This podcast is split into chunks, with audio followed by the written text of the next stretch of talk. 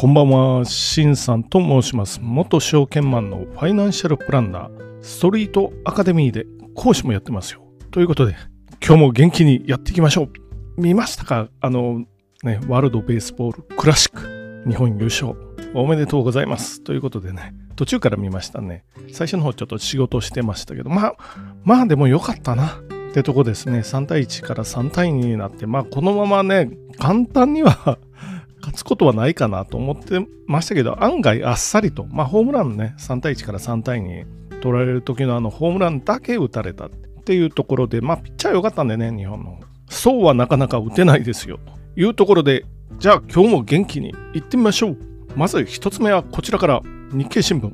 岸田首相、ゼレンスキー氏と会談。広島サミット参加表明。中国仲介外交に対抗装備品へ40億円拠出っていうことで読んでみましょう。岸田首相は21日、ウクライナの首都キーウを訪問し、ゼレンスキー大統領と会談した主要7カ国の議長として、ウクライナへの揺るぎない連帯を強調した。殺傷能力のない装備品の提供へ3000万ドル、約40億円です。を拠出するゼレンスキー氏は、広島サミットへのオンライン参加を表明したっていうまあこんなところにしましょうか。昨日かな。昼間とかぐらいからあの総理がポーランド経由と、まあ、陸路でウクライナに向かってるって日本の、まあ、日テレとかあと他もどっか流してましたよね。これ大丈夫かなと思ってたんだけどまあ爆撃されてもいけないしあるいはありえないけど人質に取られてもいけないしっていうところでこれなんで日本のまあまず首相官邸というか、周りがなぜこれマスコミに知らせてんのっていうふうに非常に思ってたんですよね。これは、まあ、ちょっと情報 よく見てないんですけど、あれはリアルタイムの話だったのかなとか、とも思いますよね。に参加表明ですけど、一応サミットに来るわけじゃないですから、広島のサミットですよ。オンラインで参加っていうことですよね。そうやすやすと来れないですよね。っていう、まあ、このニュースと、まあ、中国の史跡がロシアに行ってなんかやってますよね。会談してますよね。それへの対抗というような、そういう感じもありますよ。で、関連したお話として、ウクライナ支援、日本民生分野が中心。これもちょっと読んでみます。ロシアによる侵攻を受けるウクライナへの主要7カ国など、国際社会からの支援。日本は2月までにインフラ復旧や発電機の供給など71億ドルの支援を表明した。で、まあ、こんなところまでですよね。で、G7 各国が最近表明した支援策ですよ。アメリカ、対戦車ミサイルなど5億ドル規模の追加軍事支援。軍事支援ですからね。主力戦車、あ、ドイツ、主力戦車、レオパルト2の供与。もうやってますよね。これ世界一の戦車と言われるやつかな。イギリス、こちらも主力戦車、チャレンジャー2の供与。イタリア、地対空ミサイルシステムの供与。まあ、ドイツとイタリアは第一次世界大戦の日本と同じく敗戦国なんですけど、武器の供与してますよ。と いうとこです。日本はまあ、武器じゃないというとこですよね。で、アメリカもね、戦車供与してますよね。アメリカの戦車も供与されてますよ。で、アメリカの戦車はあれかな？ガスタービン車かなんかかな？で、ドイツの方がディーゼルでした。確かそうだったと思うんですけれども、まあ、ガスタービンなので、燃費悪いとか、なんかそういうお話が出てたような気がしますよね。うん。性能的にはドイツの方が上らしいというような感じです。で、もう一つ関連記事は、岸田首相キーウ訪問、放浪、中国の習氏と対照的、アメリカの報道です。これもちょっと読んでみましょう。米主要メディアは21日、岸田文雄首相がウクライナの首都キーウを訪れたと相次ぎ報じた。米紙ワシントン・ポストは中国の習近平国家主席のロシア訪問とタイミングが重なった点を踏まえ、岸田氏のキーウ訪問はロシアにいる習氏と対照的の見出しで伝え、その他にもアメリカで、まあ報道官ですよね。米国岸田首相のウクライナ訪問を評価。アメリカの関与は否定かね、まあ、関与はしてると思いますけどね、当然。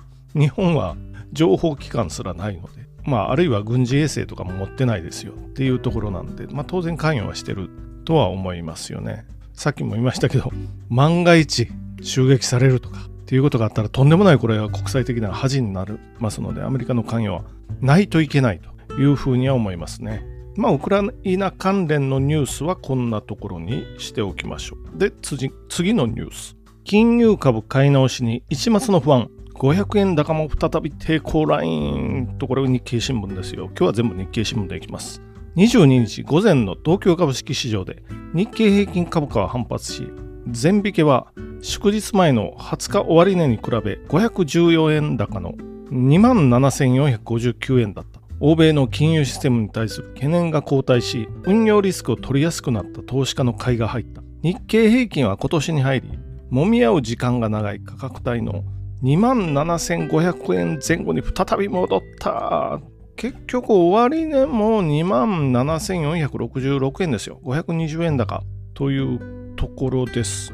まあ、5番もそんなに、あ、これは全引き時点の記事なんですけど、5番もそんなに動いてないというか、うん、上にはいかなかったですよね。ちなみに為替、米ドルと円、132円41銭。オーストラリアドルがちょっと安いかな。88円というところになっております。まあね、あの一連のシリコンバレー銀行の倒産から始まり、クレディ・スイスに波及し、ガタガタっと、あ、クレディ・スイスは2.2兆円のクレディ・スイスが発行している81歳っていうのが紙切れ化して、みんなが不安に陥ったところに ECB っていうユーロの銀行がもうそういうことはしませんよって言ったのでちょっと安心感とあとアメリカの方でもなんとなくのこう安心感が出てきたかなっていうところです。で、22日今日かな FOMC 米連邦公開市場委員会の結果が発表されますよ。0.25%の利上げ継続の予想が多い。本当はちょっと前まで0.75でやってて0.5に戻、まあ減速さして、で、今回は0.25かな、予想ですよ。一部、他にも利上げ休止っていう予想もありますからね。さらに利下げ転換っていうところで、予想がまあ、ちょっとなんていうか、マイルドっていうところですけどね。でも忘れたらいけないのは、インフレ率結構まだ高いんで、これじゃあ、利上げのペースを落とすとか利上げをやめることになってまたインフレ再燃したらどうなりますかっていうのはありますよ。これは今もうねマーケットは今上上アメリカの方ですよ。行きたがってもうともすればすぐ上がろうとしますからね。もうなかなかねこれはまあ立ちが悪いって言ったらいけないですけど一旦下げてもいいんじゃないっていう気はしますけどね。まあこっからちょっと安心感が出てきて戻ってきてまあそこでねまた売っていった方がいいんじゃないかなと。この、この状況ならですよ。というふうに思いながら次のニュースに行ってみましょう。最後はテスラ株のお話に行きましょう。こちらも日経新聞。ニューヨーク株ハイライト。テスラ株が打つ心理改善。危うさはらむ。市場の楽観っていう読んでみます。米株式市場は金融界をめぐるヘッドライン。揺れる試合いが続いている。21日はイエレン米財務長官が金融不安が広がった場合には臨時措置を拡大する可能性を示唆。金融株を中心に幅広い銘柄が買われ、電気自動車のテスラが大幅に続伸するなど強気な投資家の姿が目立った。先行き不透明感が増す環境でも、米株相場は水準を戻しつつあるが、市場の楽観には危うさがある。まあさっきとも一緒かな。僕もこれまあ上がるだけもう上がったらと売っていくのでというふうにねいろんな人は多分ここから売っていくかなというふうには思ったりもしてますよ。でそのテスラどれぐらい高い？あ7%、8%弱上がってますよね。昨日197まで上がってますよ。っていうところ197ドルですからね。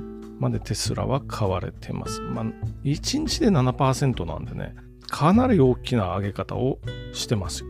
まあこれは EU 加盟国におけるテスラ社の新車と登録台数前年同月比でなんと約50%増えてますよ。めちゃくちゃ増えてますよね、これ。テスラは22年、2022年の販売台数確か140万台ですよ。これがまた50%増しで増えていくんかなところですよね。トヨタ1000万台ちょいぐらい売ってますけど、この5割増しペースで増えていくと、いつか追いつくんじゃないというか、そう遠くない時点にまあ追いつくんかもしれないこういうのはね、そんなに、まあ今のうちは増えてるけど、そのうち徐々に増え幅がゆっくりになってきてっていうのは当然ありますけどね。まあ結構倍増ぐらいまでは、まあ3年ぐらいやったら今の140万台がまあ倍増というか300万台ぐらいになるのは、もうこのペースでいくと3年ぐらい来たら 行きますよっていうところですよね。ただしそんなテスラ株ですけど、格付け会社ムーディーズってあるんですけれど、それのテスラの信用格付けはトリプル B マイナスですから、まあ一段引き上げられたっていうことはありますけど、もうちょっと下げられると、2段階ぐらい下げられると、投資不適格の会社ですよっていう、まあやばい会社ということになりそうですよね。なりそうというかなりますよね。これは楽天もそれぐらいですよ、楽天グループも。WB っていうことで今、楽天外国建て債、あ、外貨建て債出してますよね。利回り14%とかですから、めちゃくちゃ利回り高いですよ。これ信用がない会社は、それぐらい利回りが高くなってきてますよ。っていうことで、テスラもまあ、そこまではいかないけど、それに近いぐらい利回りが、あ、利回りがじゃない、格付けが低いというような感じにはなってるので、ま、まあでもこのペースで車が売れて結構で1台あたりの利益幅もまあ大きいというところですよね。ただしテスラはどうしてもやっぱりね中国の EV メーカーライバルになってくるんで敵はねやっぱり安いしまあ品質もそれなりそれなりというかまあまあいいんですよ。バッテリー強いんで中国が今。でそのバッテリーを作ってるメーカーが完成車作ってたりもするのでそうなると結構手強いんですよね。まあテスラといえども今は厳しいですよ。まあはっきり言って厳しい。